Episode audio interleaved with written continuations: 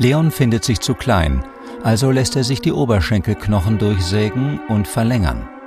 Nun ist er 1,83 Meter, doch das reicht ihm nicht. Wie viele Zentimeter muss man wachsen, um glücklich zu sein? Der Mann, der nach der richtigen Antwort sucht, empfängt in einer Neubauwohnung bei Frankfurt, vierter Stock. Er trägt einen Undercut und eine umgedrehte schwarze Cap. Das erste, was er wissen will, wie groß bist du? Und sofort nach der Antwort, so 1,90 Meter, ist da dieser Anfangsverdacht. Aha, er vergleicht sich also immer noch. Leon Otremba ist ein 21-jähriger Mann, der Eltern hat, die hinter ihm stehen. Eine Freundin, die sagt, dass sie ihn liebt, der englische Rapmusik mag, Fußball und Krafttraining. Ein von außen betrachtet zufriedener junger Mann. Wäre da nicht diese Sache, die ihn quält? Lange schon. Seine Körpergröße, die er nicht akzeptieren wollte.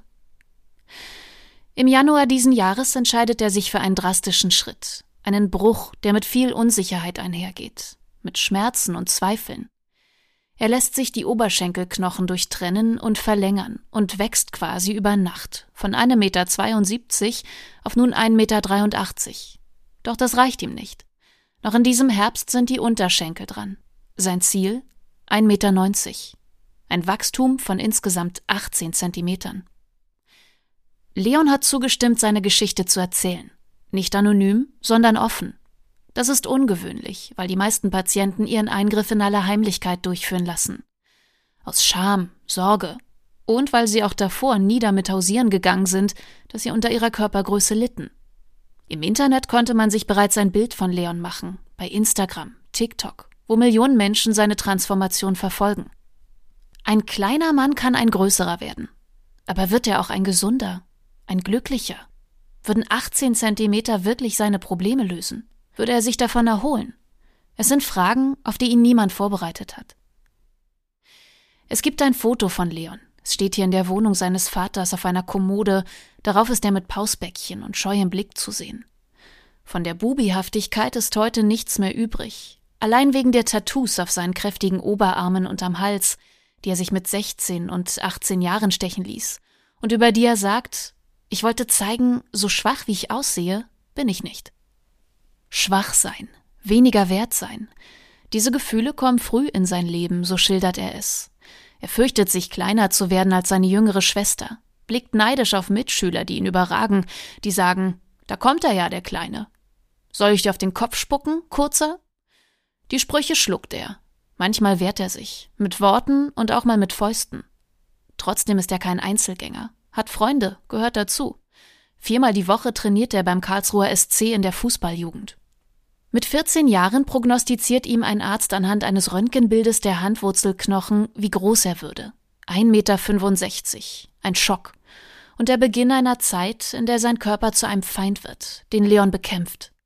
Er läuft auf der erhöhten Straßenseite, trägt Schuhe mit Absätzen, die ihn bis zu fünf Zentimeter größer erscheinen lassen. Doch das Einzige, was wächst, ist seine Wut auf die Welt. Er sagt, jedes Mal, wenn ich die Schuhe auszog, wurde ich wieder mit der Realität konfrontiert. Es war wie ein schlechter Traum. Es wird noch schlimmer. Seine erste Freundin verlässt ihn mit der Begründung, er sei zu klein. Also geht er bald seltener aus dem Haus, bleibt daheim, wenn Freunde feiern wollen. Sein neuer Zufluchtsort wird das Fitnessstudio. Er drückt die Wut raus, wird breiter, aber nicht größer. Und doch überragt Leon seine Schwester misst entgegen der ärztlichen Vorhersage bald 1,72 Meter. Zu klein, findet er. Aber wann ist ein Mann eigentlich klein, wann groß? Es hilft ein Blick auf Durchschnittsgrößen. In den Niederlanden, dem größten Volk der Welt, sind Männer durchschnittlich 1,83 Meter. In den USA 1,77 Meter. In Japan 1,72 und in Deutschland 1,80. Großsein gilt als erstrebenswertes Ideal vor allem bei Männern. Im Job und in der Liebe wird bevorzugt, wer groß ist. Das belegen Studien seit Jahren. Die meisten Frauen wollen einen größeren Partner, egal wie charmant, gebildet und humorvoll er auftritt.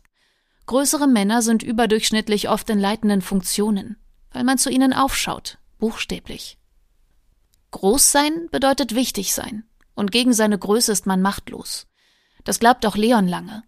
bis er den Satz Wie werde ich größer googelt und von einer Beinverlängerung liest. Plötzlich schaut er abends nicht mehr Netflix, sondern Videos, die Männer auf Krücken zeigen. Er will wissen, wie so ein Eingriff abläuft, will verstehen, wie es sich anfühlt, wenn man sich die Beine verlängern lässt. Er stößt auf eine Klinik in der Türkei. Ihm imponiert, wie unverklemmt die Patienten reden. Ihn beeindruckt, wie offen der Arzt erzählt, und es hilft ihm, sich zu öffnen. Seine Eltern leben getrennt. Die Mutter sagt, sei froh, dass du gesund bist. Der Vater sagt erstmal nichts. Beide glauben an eine Phase, die vorübergehen wird. In Deutschland bieten nur wenige Zentren eine kosmetische Verlängerung der Beine an. Wie viele Menschen sich dafür entscheiden, ist nicht bekannt. Aber nicht nur Männer begeben sich unters Messer, betont der Berufsverband der deutschen Chirurgen auf Anfrage. Live Life Taller heißt die Einrichtung in der Türkei, die Leons Interesse geweckt hat. Sie führt nach eigenen Angaben jährlich über 500 Beinverlängerungen durch. Menschen reisen aus den USA, arabischen und asiatischen Staaten nach Istanbul. Im Herbst vergangenen Jahres fliegt Leon für einen ersten Besuch in die Türkei. Er lernt Physiotherapeuten kennen, Ernährungsberater, den behandelnden Arzt. Er sieht Frauen und Männer, in Rollstühlen sitzend oder an Gehhilfen humpelnd. Er trifft jene, die sagen, der Eingriff habe ihr Leben wieder lebenswert gemacht. Und jene, die sagen, sie würden es nie wieder tun. Dabei immer an seiner Seite Thorsten Otrember, 54 Jahre. 1,82 Meter, trainierter Oberkörper, schmale Brille, Personalberater. Papa. Er sagt, jetzt mit am Esstisch sitzend, die Reise hatte nur einen Zweck. Leon diese Idee austreiben. Bilder als Abschreckung. Darauf setzte er. Doch die Gespräche und Eindrücke lassen seine Sorgen schrumpfen. Überhaupt habe er viel lernen müssen. Heute wisse er, es geht um ein anderes Wachsen, ein inneres, ein mentales, für einen Menschen, der sich minderwertig gefühlt hat. Und dass es die Zeit gebraucht habe und auch die Verzweiflung. Sonst wäre Leon diesen Weg nicht gegangen. Aber wie toll, dass er ihn gegangen ist. Er lächelt. Hat es eine Rolle gespielt, dass er, der Vater, größer war als sein Sohn? Natürlich, sagt er. Leon habe zu ihm hochgeschaut, sich verglichen, aber er könne ausschließen, dass seine Art des Umgangs mit seinem Sohn die Probleme verstärkt habe. Stattdessen habe er Denkanstöße gegeben, Risiken abgewogen. Aber wenn du spürst, wie unglücklich dein Sohn jeden Tag aufwacht, wird es deine Pflicht, ihm zu helfen. Monate vergehen, in denen Leon spart und auf Reisen verzichtet. Neben der Ausbildung als Sport- und Fitnesskaufmann kellnert er. In dieser Zeit lernt er seine heutige Freundin kennen. Sie ist kleiner als er. Beim ersten Treffen erzählt Leon, was er vorhat. Sie hört ihm zu, rät ihm ab. Als sie wenig später ein Paar werden, sagt sie, ich liebe dich, wie du bist, egal ob mit 1,72 oder 1,83 oder 1,90. Leon hätte nun sagen können, so bin ich und damit lebe ich. Nur so einfach ist es nicht. Er hatte das Gefühl, es würde immer schlimmer. Er war überzeugt, sein Leiden wird erst kleiner, wenn er größer wird. 35.000 Euro verlangt die Klinik für beide Oberschenkel. Etwa halb so viel wie in Deutschland. Sein Vater übernimmt die Hälfte und Leon verspricht, das Geld irgendwann zurückzuzahlen. Im Januar diesen Jahres fliegen Vater und Sohn erneut nach Istanbul, schlendern am Bosporus entlang. Leon hört motivierende Songs, sie heißen Beast Mode oder Keep Going. Am Tag vor seiner Operation macht er etwas Ungewöhnliches. Er lädt ein Video bei Instagram hoch. Hey Leute, Heute melde ich mich das erste Mal bei euch, denn ich möchte euch an meiner ganz persönlichen Reise teilhaben lassen. Der Verwirklichung meines großen Traumes, ein größerer Mann zu werden. Die meisten halten ihren Eingriff geheim, weihen nicht mal ihr engstes Umfeld ein. Leon, der davor nicht auf Instagram gepostet hat, macht seinen Schritt öffentlich. Er sagt, ich habe schon daran gedacht, dass das Video viral gehen könnte. Was darauf nicht zu sehen ist, dass er Angst hat, als er am nächsten Morgen in den OP-Kittel schlüpft, sind ihm all die Dinge bewusst, die passieren könnten. Narkosezwischenfälle, Blutungen, Entzündungen. Und mit kaputten Beinen könnte er auch seinen Job als Fitnesskaufmann vergessen. Bei der mehrstündigen Operation wird der Oberschenkelknochen in jedem Bein durchtrennt und ein verlängerbarer Nagel eingesetzt. Als Leon mittags wieder zu sich kommt, so erzählt er es, schießt der Schmerz durch seinen Körper. Und ihm dieser Gedanke durch den Kopf. Was habe ich nur getan? Sein Körper rebelliert, tagelang. Er hat starken Schwindel, Fieber, er bricht. Nach vier Tagen steht er zum ersten Mal auf seinen Beinen, gestützt. Er muss das Gehen wieder lernen. Sein Vater verbringt diese Zeit im selben Zimmer. Er erinnert sich, wie Leon da lag, einbandagiert, auf den Oberschenkeln blaue Kühlpads, darunter Metallgestelle, die aus seinen Beinen herausragten, immer zu wimmernd. Manchmal, erzählt er, saßen sie beide einfach nur da, umarmten sich. Mutter, Schwester und Freundin kommen. Leon macht Physiotherapie, schluckt Tabletten gegen die Schmerzen. Tramadol, Paracetamol, Voltaren, Lyrica. Und findet kaum Schlaf. Ich bin paranoid geworden, habe geglaubt, bei meiner OP sei etwas schiefgegangen, sagt er. Die Verfahren zur Beinverlängerung sind unterschiedlich. Leon hat sich für eine Haltevorrichtung entschieden, die über Schrauben mit dem Nagel im Bein verbunden ist.